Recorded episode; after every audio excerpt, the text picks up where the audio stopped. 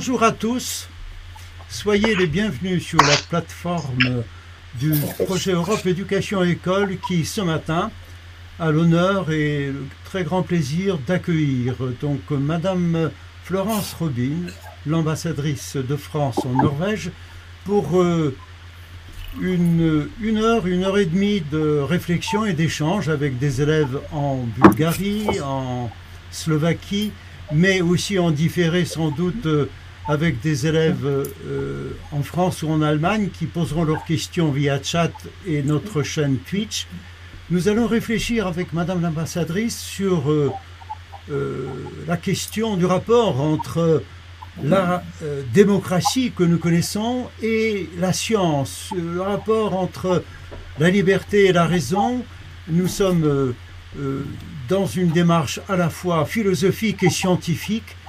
Et je ne voudrais pas oublier non plus la dimension politique d'un tel sujet dans le contexte actuel, qui est vraiment importante pour que la jeune génération qui travaille avec nous dans une démarche de dialogue et de réflexion se pose euh, en interlocuteur valable de ceux qui réfléchissent et qui décident de notre vie euh, démocratique en général.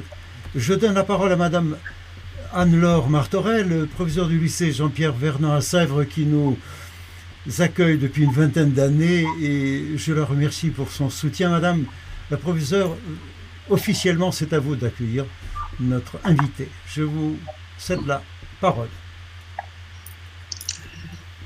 Merci, Monsieur Mikaleski. Madame l'ambassadrice de France, Monsieur Mikaleski, Mesdames, Messieurs les professeurs, chers élèves, c'est un grand honneur pour moi d'ouvrir en cette nouvelle année scolaire 2023-2024.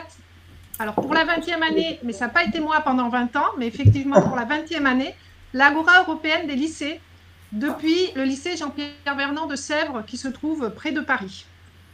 Le projet Europe Éducation École doit sa longue existence à M. Mikalewski, pédagogue précurseur de l'enseignement en visioconférence homme persévérant et dévoué à l'intérêt de nos élèves, de notre jeunesse. Merci à vous, Monsieur Mikalewski.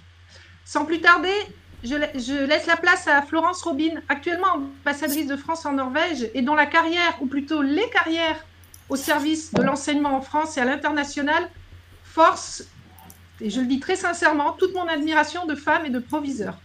Quel plaisir et quel honneur de débuter ce programme à vos côtés, Madame Robin. Chers élèves, bonne session et bonne journée à tous. Merci. Merci. Merci beaucoup, Madame la Proviseure. Nous nous avons le plaisir de vous écouter, Madame l'ambassadrice, le temps que vous voudrez, et puis euh, vous nous direz quel sera le moment pour les échanges. Merci beaucoup, Monsieur Mikalewski. Merci, Madame la Proviseure, de vos, de vos mots si gentils. Ça me, ça me réchauffe le cœur et ça me fait extrêmement plaisir de pouvoir participer à cette magnifique euh, session, je voudrais remercier moi aussi euh, professeur avec qui j'ai le plaisir de collaborer maintenant depuis de nombreuses années. C'est toujours euh, quelque chose de formidable d'avoir cette possibilité de parler, d'échanger avec les élèves francophones venus d'horizons très différents. Je voudrais, si vous me le permettez, avoir un salut spécifique aux élèves de Bulgarie. vraiment, ça me fait chaud au cœur euh, de vous voir à Pleven, euh, à Varna. Je connais bien vos établissements, je connais vos professeurs et, je suis tellement heureuse de vous voir. Et j'accueille évidemment avec plaisir tous les, autres les élèves qui viennent d'autres horizons. Donc, merci de me, donner la parole pour pouvoir échanger avec vous, euh, pour essayer de présenter un petit peu les, réflexions qui m'animent dans, ce monde un, peu perturbé dans lequel nous vivons. Et je suis sûre que euh, les élèves, les jeunes ont, beaucoup de choses à dire et de questions à poser et d'échanges de pensées sur cette question très importante de, la démocratie.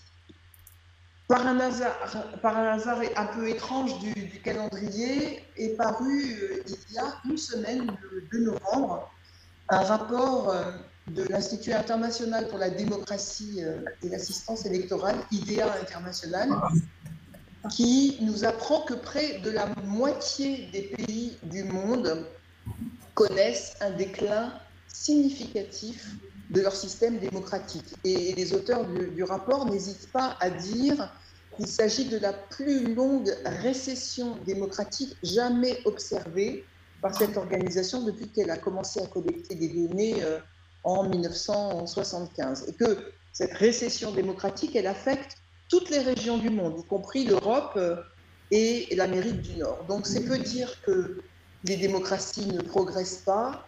Je crois qu'on peut euh, affirmer qu'elles sont même en crise. Et, la question que je voudrais évoquer euh, avec vous, sur laquelle je voudrais que nous échangions, c'est est-ce qu'il est possible d'inverser cette tendance? Et est-ce que, d'une certaine façon, l'école, l'éducation peut jouer un rôle dans ce sens. Voilà ce qui, m'anime et, ce, dont je voudrais discuter euh, avec vous.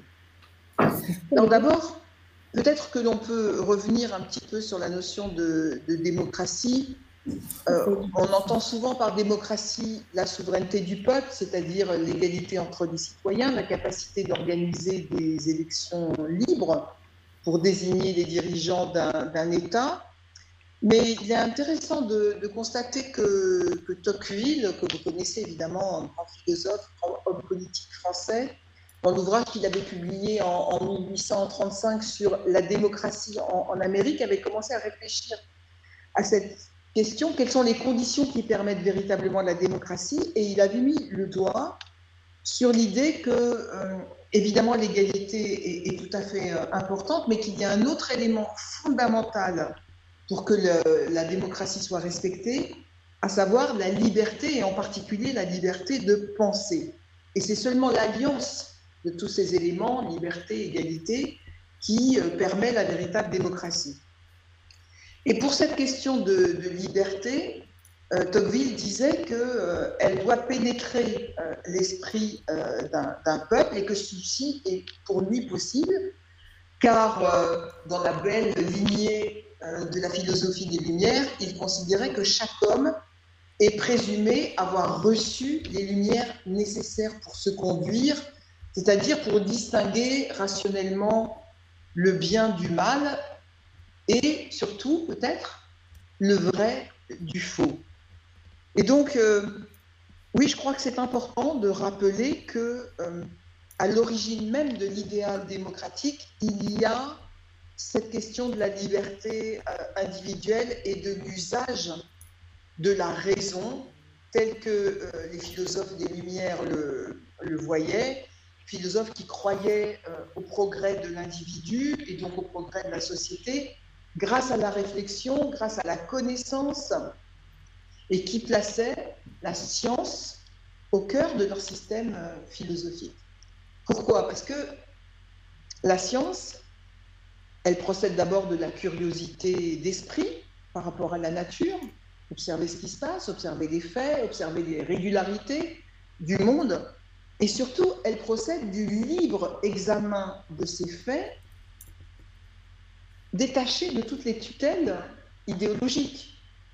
En simplifiant, je, dirais bien que la science moderne, elle est née des travaux euh, de Copernic, puis de Kepler et de Galilée, sur le système héliocentrique, oui, euh, la Terre tourne, et la Terre tourne autour du Soleil, vision auquel, vous savez, euh, euh, s'opposait fortement l'Église catholique et qui a, valu à, Galilée ce, procès retentissant que, que, vous connaissez tous. Oui, la science moderne, est née.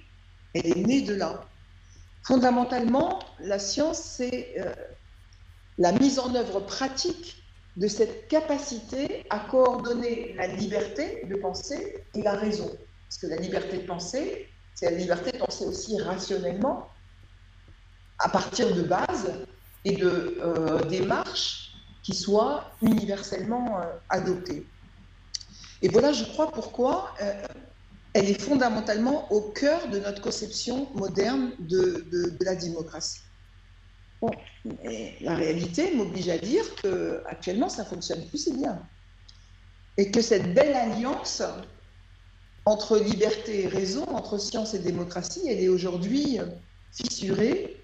Et je pense que c'est un peu à l'origine de la crise profonde de l'idéal démocratique que nous connaissons dans nos régions. Alors à quoi est-ce qu'on peut imputer plus profondément cette fissure, si je voulais dire des choses comme ça? C'est évidemment très complexe. Hein. Donc mon propos va être un petit peu simplificateur pour aller à l'essentiel et pour pouvoir permettre le débat d'une part, d'une certaine façon, à la science, à la manière dont elle a évolué, dont elle est comprise, dont elle est euh, administrée finalement dans notre société, et puis aussi, et c'est le deuxième point sur lequel je reviendrai, euh, à la société humaine telle qu'elle a évolué, et en particulier aux, vulnérabilités croissantes, je pense, de, la société humaine.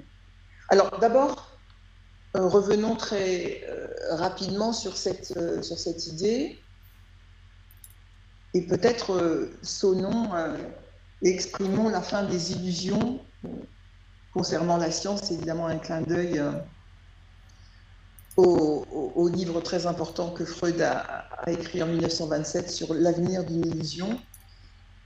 Oui, je pense qu'il y a une vraie désillusion par rapport au rêve du progrès permanent auquel croyaient justement les encyclopédistes et puis de nombreux savants et, philosophes de la grande période scientiste et positiviste euh, du 19e siècle, une désillusion qui procède de plusieurs causes.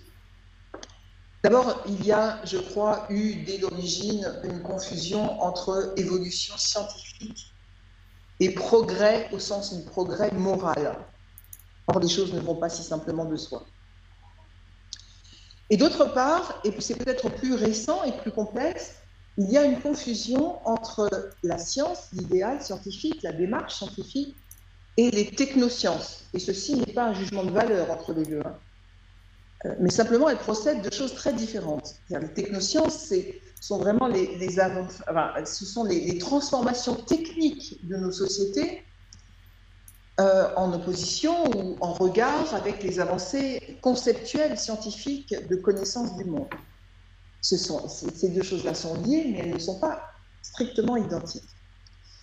Et euh, en particulier, les illusions viennent certainement du fait non discutable que toutes ces transformations techniques de notre monde n'ont pas toujours été bénéfiques à l'homme. Et, ce choc, il a été brutal, évidemment, après euh, la Première Guerre mondiale déjà, hein, avec l'utilisation euh, des gaz divers et variés, de toutes les technologies au service de la mort, d'une certaine façon, et, encore plus avec la Deuxième Guerre mondiale, et puis de nos jours avec la crise climatique qui obsède notre esprit et qui a une importance cruciale sur notre avenir et sur l'avenir de l'humanité. Et puis n'oublions pas aussi que la science et ses idées, ses avancées, ont quelquefois été euh, instrumentalisés de la pire des façons à des fins euh, politiques. Euh, je pense à, ce qui s'est passé pendant l'ère de, l'Union soviétique avec ce qu'on a appelé le lysenkisme. Peut-être vous en avez déjà entendu parler de, ce savant, savant fou, un peu Lysenko, qui avait des idées très particulières sur la, génétique et qui a imposé une vision complètement aberrante euh, de, la génétique au service euh, du marxisme et surtout du stalinisme, on va dire des choses comme ça, et qui a envoyé tous ces euh, finalement opposants scientifiques qui prônaient une génétique plus fondée sur l'expérience et la réalité scientifique, qui les a envoyés à la mort, au goulag, etc., Je pense aussi aux lois raciales du nazisme qui se sont fondées sur une espèce de pseudo-science qui validait, soi-disant, leur vision de la supériorité ou de l'infériorité des races euh, humaines.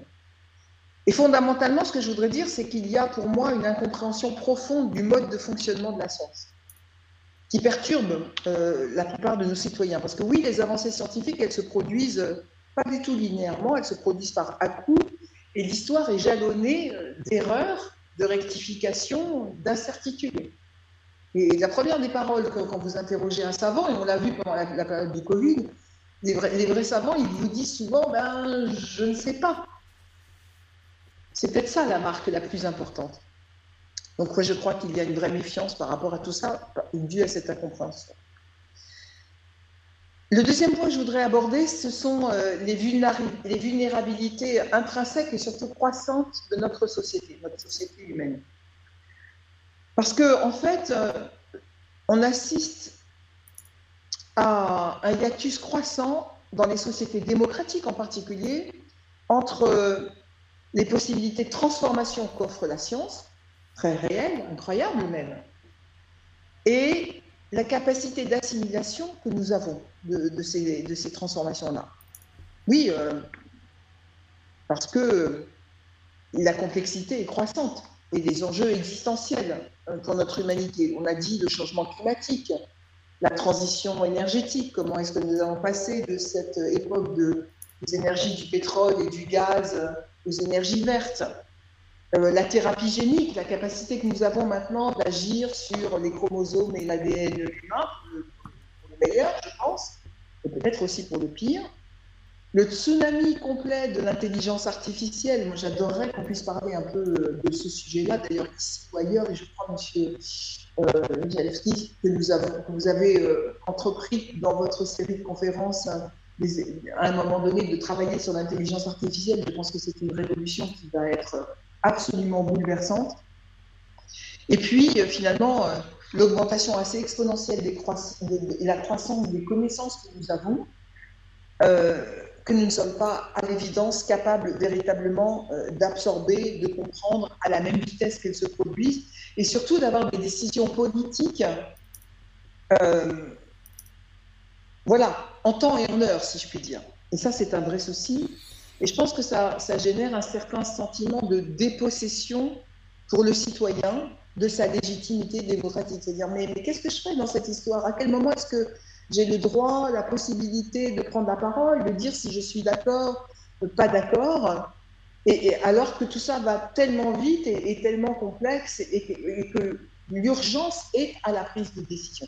Et, on voit des réactions finalement assez stupéfiantes de mon point de vue ou pour sauver euh, les apparences, eh bien on se jette euh, dans euh, le relativisme qui est déguisé en pluralisme. Pour faire semblant de donner la parole à tout le monde et que chacun ait l'impression de peser sur les décisions, eh bien, on va se contenter de mettre un pour et un contre en face, comme on l'a vu au moment de, du Covid avec les, pro-vax et les anti-vax. Voilà, parole contre parole, sans débat, sans, vraiment euh, apport scientifique euh, qui ait du sens. C'est aussi ce qu'on voit dans les débats sur le climat, où on met autour d'une table, à la télévision, à la radio, euh, un expert du GIEC hein, qui parle du, climat et un, climato-sceptique au même rang. Et tout ceci n'est que opinion contre opinion. Je pense que là, on, touche à quelque chose de très important avec un élément nouveau dans notre société, avec une vraie vulnérabilité, euh, qui est la question de la, désinformation. Parce que nous le savons bien, le développement des médias numériques, euh, des réseaux sociaux, a créé finalement une nouvelle forme de production d'information qui échappe à toutes les normes usuelles, euh, avec un mode très horizontal, donc qui semble très démocratique, où finalement chacun peut produire de l'information et où on aboutit à une véritable saturation euh, informationnelle dans laquelle finalement euh, tout et n'importe quoi peut, coexister et, on n'a plus d'échelle de valeur par rapport à ça. Et ça, c'est une véritable vulnérabilité de nos sociétés démocratiques vis-à-vis de la désinformation et donc aussi de la propagande, c'est-à-dire de l'utilisation malveillante de cette, euh, de cette information. Et tout ceci a, clairement pris sa racine dans une défiance par rapport à la connaissance experte et aux méthodes scientifiques finalement de production de l'information. Et là, je pense que on a affaire à quelque chose de, très fondamental et de très important. Voilà, donc là, j'ai essayé d'exposer un peu tout ce qui, à mon avis, permettait à la fois de dire qu'il y a un lien fondamental entre euh, liberté et raison, et donc démocratie et science, mais que ce lien, à l'heure actuelle, est mis en vraie difficulté dans nos sociétés et que ça mine notre démocratie. Bon, une fois qu'on a fait ce constat un peu cataclysmique, de catastrophe, comment on s'en sort? Qu'est-ce qu'on peut faire? Évidemment, je ne serais pas là si je ne croyais pas profondément euh, qu'il y a une voie de sortie. Pas simple, et que cette voie de sortie, euh, elle nécessite de restaurer cette alliance fondamentale, je le dis, entre liberté et raison, entre science et, et démocratie.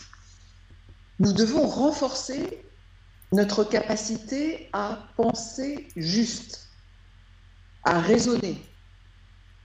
Et ça, à mon avis, la première des étapes, c'est de s'imposer, de s'interroger en permanence sur nos opinions, nos croyances, sur ce que nous pensons savoir.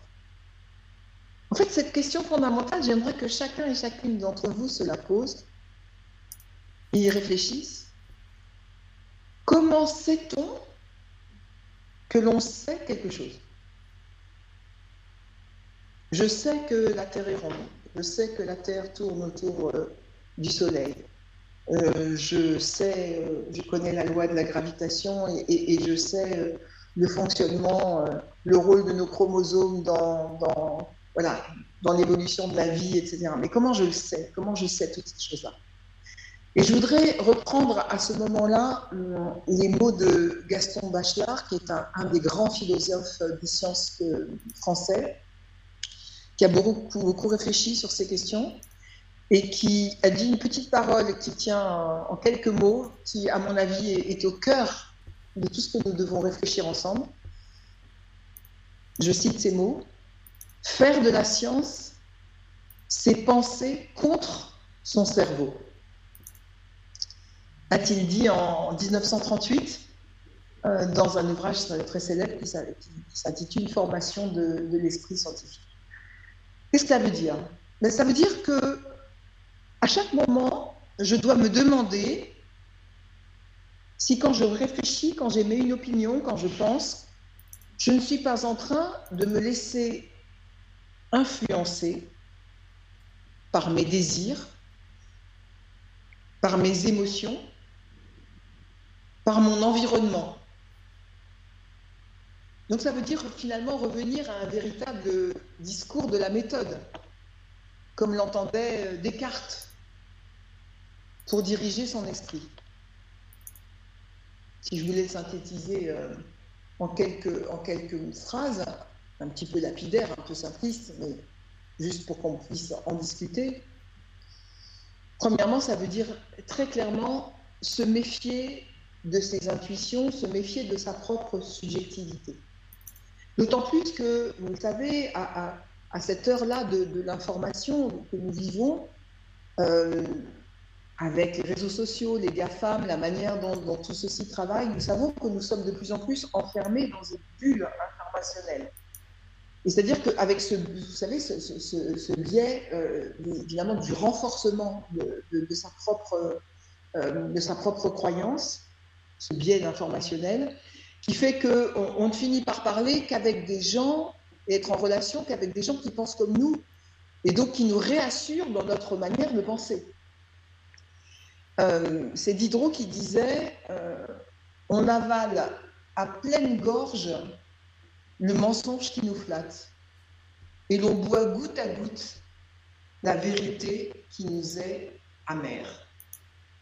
C'est tellement plus facile de croire ce qui renforce ce que nous pensons déjà et de rejeter d'un revers de main ce qui euh, est contraire à notre intuition, à notre façon de penser. L'autre point qui vient fondamentalement de la démarche scientifique, et je pense qu'on on a vu d'ailleurs euh, euh, dans toutes les propagandes et désinformations qu'on a eues, euh, combien ceci est mis à mal, c'est toujours rechercher la cohérence entre les faits et les opinions. C'est pas si facile. Mais d'une certaine façon, c'est cela, c'est développer sa capacité à euh, remettre en cause ses croyances devant une démonstration, devant un ensemble de faits. C'est le doute méthodique finalement. Alors, vous savez que c'est pas si simple que ça parce que la notion même de fait devient compliquée. À l'heure de l'intelligence artificielle, à l'heure du deepfake, etc., qu'est-ce que c'est que les faits?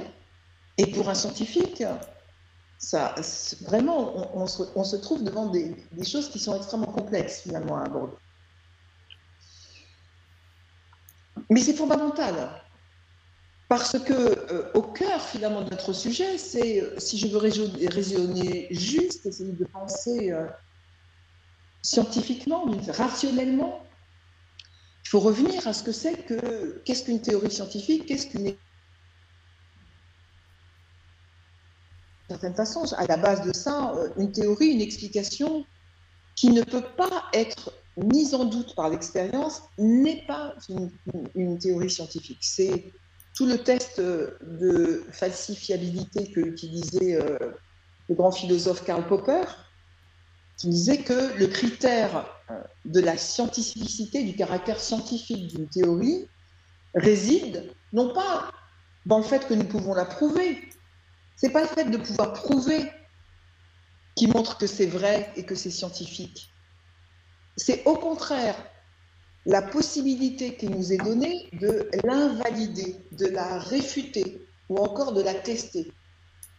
Toute chose qui n'est pas testable, qu'on ne peut pas réfuter, n'est pas scientifique. C'est juste une croyance, c'est un dogme.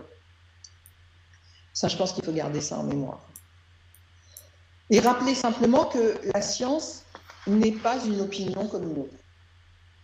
Euh, et que la, compréhension euh, de la façon dont elle procède est à la base de la construction des compétences démocratiques. Ça veut dire quoi? Ça veut dire être capable d'écouter, être capable de suspendre son jugement, d'argumenter et de décider à partir d'un ensemble cohérent à la fois de faits et de principes. Voilà, je crois que j'ai déjà été un peu trop longue, mais on va avoir le temps dans la deuxième partie de, beaucoup discuter. Je vais juste conclure euh, pour que vous ne vous mépreniez pas sur mes propos. Attention, hein, je ne prétends pas du tout que euh, je ne suis pas une scientiste euh, en considérant que les scientifiques doivent régner sur le monde et doivent absolument avoir le dernier mot et qu'au bout du compte, on n'a plus besoin de, débat démocratique et c'est la, parole de l'expert Pas du, pas du tout ce que je dis. D'abord parce qu'il euh, faut être absolument réaliste hein, et que le développement des, des technosciences, c'est-à-dire de tout ce qui a une incidence pratique sur notre vie quotidienne et qui conditionne le monde dans lequel nous vivons, et même dans lequel nous allons vivre encore euh, à très court terme, ce développement est quelque chose d'assez compliqué qui est à l'intersection, si je puis dire, évidemment de l'évolution des connaissances scientifiques à vue universaliste. Je pense à la physique quantique, je pense à l'informatique, je pense à la génétique, qui sont des sciences en elles-mêmes et qui se préoccupent un peu moins des conséquences qu'elles ont que de la compréhension de la connaissance du monde. Et puis à l'intersection, je le disais, de des choix concrets qui doivent, dans une démocratie, être gouvernés par euh, l'intérêt commun, j'en suis convaincue, et qui doivent être mis en débat euh, de manière éclairée. Mais tout ça, c'est évidemment assez compliqué euh, et, ça demande une éducation à la rationalité, à la démarche scientifique, de construction des vérités, à la pensée argumentée. Et moi, je pense que c'est ça qui est essentiel pour que cette alliance entre la raison et la liberté de, penser euh, soit confortée. Parce que tout ce qu'on voit arriver quand on, lutte, pour les gens qui, se battent contre ça, contre cette rationalité et, que le tout se vaut, c'est euh, que le scepticisme généralisé, euh, la défiance, la défaite de ce qu'on appelle l'esprit critique, ça conduit aux théories du complot, ça conduit au relativisme, tout se vaut, euh, rien n'est trouvable. Et ça, ça fait le lit vraiment de toutes les dictatures et de toutes les, autocraties.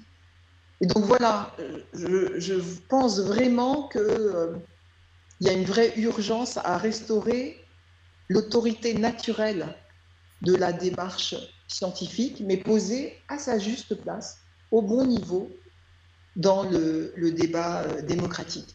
Et si vous me le permettez, je conclurai sur ces mots, en espérant avoir respecté le temps qui m'était imparti, sur euh, la parole d'un grand homme de littérature, parce que je pense que la littérature, elle nous apprend beaucoup sur le monde. Euh, Monsieur Michalewski, la, philosophie est évidemment au cœur de nos débats, mais je trouve que la littérature, elle apprend aussi beaucoup sur la littérature, sur l'âme humaine et qu'elle nous aide à penser, à réfléchir. C'est euh, Stéphane Zweig, qui est euh, quelqu'un pour qui j'ai une profonde admiration. et qui a écrit cette phrase en 1936, vous voyez, 36, la montée, euh, la montée du nazisme et l'arrivée du nazisme en, Allemagne. Et voilà ce qu'il écrit à cette époque. Nous n'avons pas le droit de douter de la force de la raison sous prétexte que l'époque actuelle agit contre les lois de la raison. Mais je pense que notre époque actuelle, elle agit aussi en grande partie contre les lois de la raison. C'est pourquoi euh, nous devons nous battre, tous et toutes ensemble, pour au contraire montrer que la raison de notre idéal et de ce que nous souhaitons mettre en place. Voilà, merci beaucoup et puis je vais à votre disposition pour échanger au contraire avec plaisir. Merci, merci beaucoup Madame l'ambassadrice. Je suis très sensible à cette idée que vous venez d'évoquer encore, que la raison commence euh, par la parole, que nous osons dire en public et que nous nous donnons le moyen aussi d'entendre de la part des autres. Elle est, c'est le berceau même de ce qu'il y a de raisonnable dans un monde qui doute parfois de l'intérêt d'une telle démarche. Je vous remercie infiniment de nous avoir éclairé sur ces points et j'ai hâte de donner la parole précisément aux, jeunes qui nous écoutent. À Varna en particulier, si vous voulez bien prendre la parole, poser une question.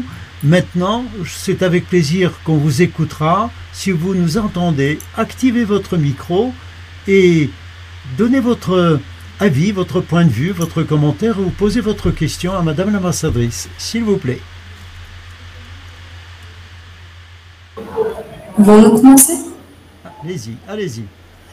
Euh, tout ce que Madame l'ambassadrice a dit a résonné très bien avec nous. Euh, J'ai aimé bien l'idée que euh, la raison, ça commence par la parole et la parole, ça commence par les pensées. Les pensées et le cerveau, ce sont deux choses très différentes. Et ça, c'est euh, très pareil aux, tous les thèmes qu'on discute dans les cours de philosophie. maintenant, en philosophie, on parle trop pour l'homme moderne et le monde moderne. Et comme la démocratie, la raison, ce ne sont pas les valeurs principales du peuple d'aujourd'hui. Ce sont des choses qui sont en bas dans la valeur des maintenant. Et ça, ce sont des choses que je vais, euh, je vais penser euh, de plus en plus après tout ce que j'ai écouté. Si vous souhaitiez peut-être poser une deuxième, enfin faire une deuxième intervention à Varna, vous pouvez poser une question si vous le souhaitez. Sinon, Madame l'ambassadrice, euh, vous donnera son point de vue sur ce que vous venez de dire. Une deuxième intervention, s'il vous plaît, au, à Varna euh, Non. Euh, Merci. Madame l'ambassadrice, un, petit commentaire sur ce qui vient d'être dit par euh, cet élève Merci en tout cas, merci de, vos propos. Je trouve essentiel et, tellement important que, des jeunes comme vous euh, prenez le temps, prenez la peine de, voilà, de, discuter, de, réfléchir. Et, et, ce que je voulais vous dire, c'est qu'on ne peut pas réfléchir à partir de rien, en fait. Et, je pense que c'est ça, en fait. On, vit une époque un peu folle où on a l'impression qu'il suffit d'avoir euh, deux idées qui tournent dans sa tête et il suffit de les exprimer en envoyant euh, un tweet ou un, ou post sur Instagram et, que, finalement, sa parole peut, aller toucher tout partout et, finalement avoir la même résonance que, ce que disent euh, des gens qui ont essayé de penser depuis longtemps. Non pas que je disqualifie euh, la parole euh, des jeunes sur quand ils veulent échanger. Mais ce que je veux dire, c'est qu'il faut prendre le temps de former son cerveau, il faut prendre le temps de s'éduquer, de réfléchir, pour pouvoir, au contraire, construire sa propre, sa, sa propre opinion sur un certain nombre de sujets. Et une fois qu'on l'a construit, se rappeler qu'on peut se tromper, que c'est pas grave si on se trompe, et que en, fait les opinions de, ce point de vue-là ne sont jamais définitives, qu'il faut toujours remettre finalement euh, le travail on dit sur le métier, c'est-à-dire continuer à penser, à s'instruire, à réfléchir, à discuter, à lire et à échanger avec les autres. Donc ce rôle de la parole, ce rôle de l'échange, il est crucial. Et l'école, évidemment, c'est le lieu magique, l'école au sens large, depuis la petite école jusqu'à l'université, c'est le lieu magique euh, pour cela. C'est quand même, je pense, une des plus belles réalisations de l'être humain que d'avoir accepté que les enfants euh, sortent de la mine ou du travail forcé euh, à 5 ans, à 8 ans, et soient dans ce monde un peu préservé qu'est l'école, avec un, temps qui leur est dédié uniquement pour se former, pour se construire, loin des pressions permanentes et extérieures. Et, voilà, en, s'appuyant sur ce qui s'est fait tout au long euh, de l'histoire, mais aussi euh, avec, en s'enrichissant de tout ce qui se passe dans, actuellement. Et en parlant les uns avec les autres, en apprenant à se respecter, à s'écouter. Et voilà, c'est absolument central et essentiel. Vous savez que ça n'est quand même pas la chose la plus partagée du monde, n'est plus les chiffres en tête, mais les dizaines, centaines de millions d'enfants qui ne vont pas à l'école euh, dans le monde, qui sont privés de cette capacité de, former son cerveau. Et, vraiment, de ce point de vue-là, euh, c'est quelque chose d'absolument essentiel. Et puis les échanges, le fait de frotter sa cervelle à, contre celle de quelqu'un d'autre, euh, ça me semble important, avec cette capacité d'écoute. Est-ce que je suis capable d'entendre et d'écouter quelqu'un qui n'a pas le même point de vue que moi, qui n'a pas la même culture, qui n'a pas été élevé de la même façon, dans le même contexte, avec la même histoire Moi, par exemple, c'est ce que j'adore dans le métier que je fais actuellement euh, comme diplomate. Quand je suis venue, euh, vous le savez, en, en, Bulgarie, j'ai découvert un pays formidable, avec une culture totalement différente euh, de celle à laquelle j'étais habituée, qui a vécu, euh, alors que nous sommes en Europe, une histoire totalement différente. Et ceci est un enrichissement euh, formidable. Et, ça apprend à, mettre en perspective ce que l'on croit savoir. Pour autant, il y a une méthode à, conduire dans son esprit pour essayer de faire la part des choses et à partir de toutes ces connaissances-là, de les hiérarchiser et de, faire, de les trier. Parce que trier l'information, trier les connaissances, pour avoir un système qui, tienne la route, qui ait du sens, ça aussi, c'est beaucoup de travail. Et cette méthode-là, elle s'apprend à l'école et elle s'éprouve tous les jours à l'école. Et c'est ce qu'on vous demande en particulier quand on vous demande de, de réfléchir, de faire des dissertations, de faire des démonstrations, voilà, de, de conduire des expériences en sciences et, de, vérifier des hypothèses, voilà, de, de, lire et de commenter des textes euh, littéraires, de se poser des questions euh, en cours, euh, en cours d'histoire. Tout cela, ça procède de cette même ambition. Merci infiniment. Je me permets de me tourner encore vers Antoine Châtelet qui donc suit à la fois la diffusion de votre programme sur Twitch, mais il est très à l'écoute de ce que vous dites parce qu'il, dans notre équipe, si je puis dire, c'est lui qui exprime toujours avec le plus de pertinence ce que nous organisons ensemble. Cher Antoine, je peux te donner la parole pour cette partie finale de la première séquence.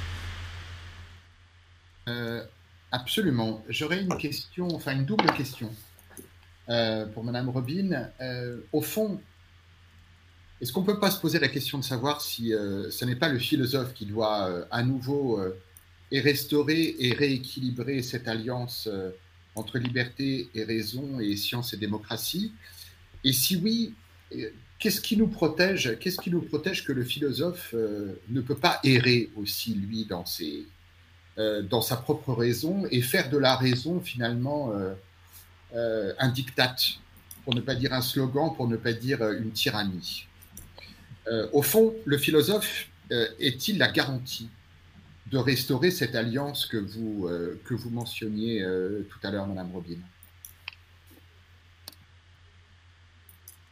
Vraie, question passionnante et intéressante et, difficile. Euh, je pense que il n'y a aucune garantie en fait.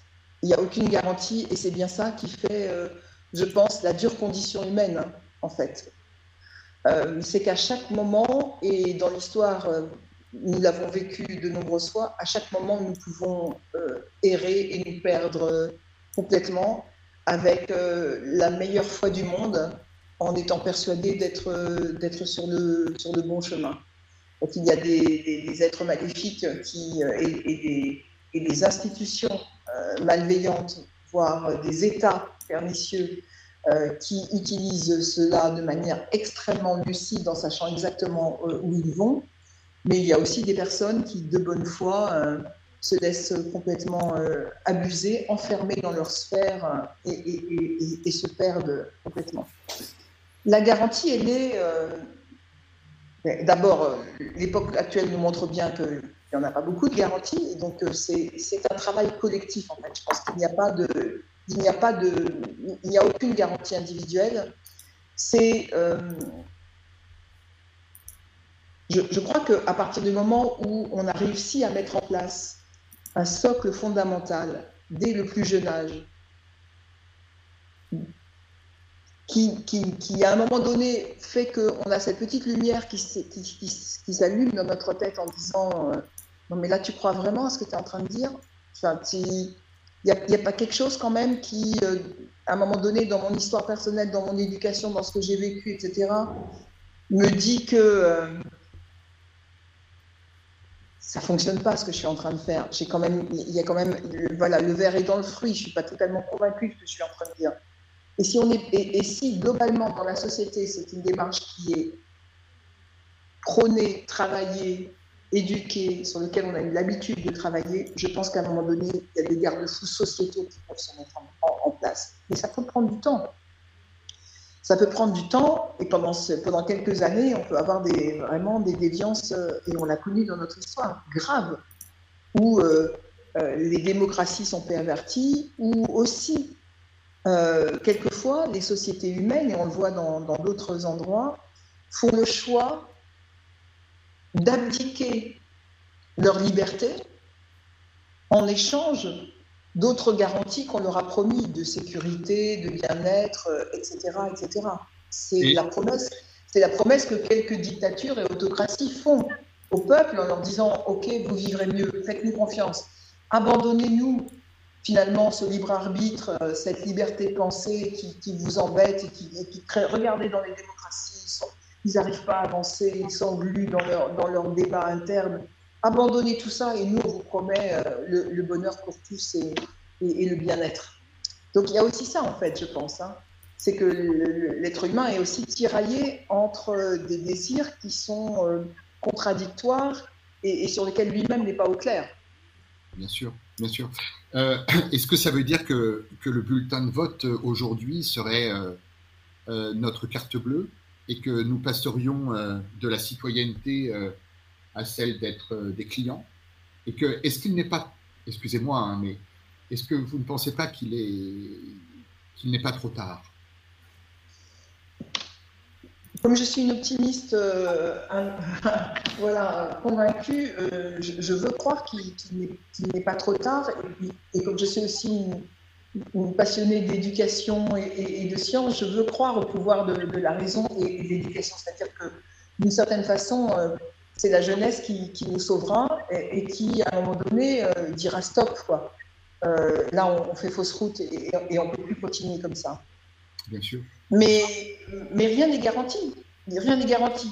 Après, ce que je pense, c'est que tout ceci est cyclique et qu'on peut passer par des périodes qui sont des périodes un peu et, voir euh, au bout du tunnel euh, l'espoir euh, rejaillir parce que parce qu'il y a quelque chose, il y a un élan vital dans l'individu, dans l'être humain, qui fait qu'à un moment donné, trop c'est trop et, qu'il y aura cette volonté de finalement de, ne pas supporter le quotidien qu'on lui impose et d'aller voir ailleurs si l'herbe est plus verte et donc d'espérer, de vouloir construire, de vouloir changer les choses. Ce, cet élan vital, cette curiosité fondamentale euh, je, pense qu'elle est, euh, indestructible dans, l'âme humaine et, qu'elle permet quand même de, croire qu'on ne peut pas être euh, les esclaves d'une pensée unique et, de manipulation éternellement. Après, moi, j'aimerais bien en discuter avec la jeunesse parce que je pense que c'est un point. moi, c'est quelque chose sur lequel j'aime beaucoup réfléchir et, qui est justement un peu à la convergence de ces questions délicates. Euh, c'est le rôle que l'intelligence artificielle va jouer dans, nos sociétés euh, très rapidement. Euh, parce que ces avancées technologiques, jusqu'à présent, elles se faisaient à un rythme, on était, ok, c'est compliqué, mais on arrivait quand même un peu à suivre. Là, la progression de ce que l'intelligence artificielle est capable de faire dans nos sociétés est fulgurante, incroyable, et, dépasse très clairement euh, la capacité des êtres humains à suivre et, qu'on rentre véritablement dans une autre époque, je pense. Merci beaucoup, Madame l'ambassadrice. Nous arrivons au terme de la première partie de ce programme euh, consacré à la démocratie et à la science. Euh, je pense que 5-6 minutes de pause technique s'imposent à tous. Je donnerai la parole tout à l'heure à Banska Bestritsa pour euh, éventuellement entendre leurs questions. Merci. Tous nos documents sont disponibles d'ici trois jours euh, en vidéo et probablement bientôt en podcast. un grand merci à tous et à tout de suite pour la deuxième partie.